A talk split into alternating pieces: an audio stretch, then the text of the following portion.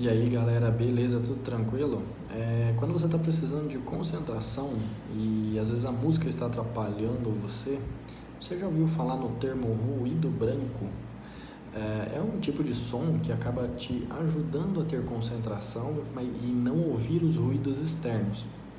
É, se você procurar no YouTube e até no Spotify, às vezes você vai encontrar. O ruído branco é similar àquele barulhinho do, da TV quando ela sai fora de sintonização. E é interessante para quando você precisa focar em alguma atividade e não está conseguindo devido a barulho no escritório ou em casa, às vezes você precisa estudar.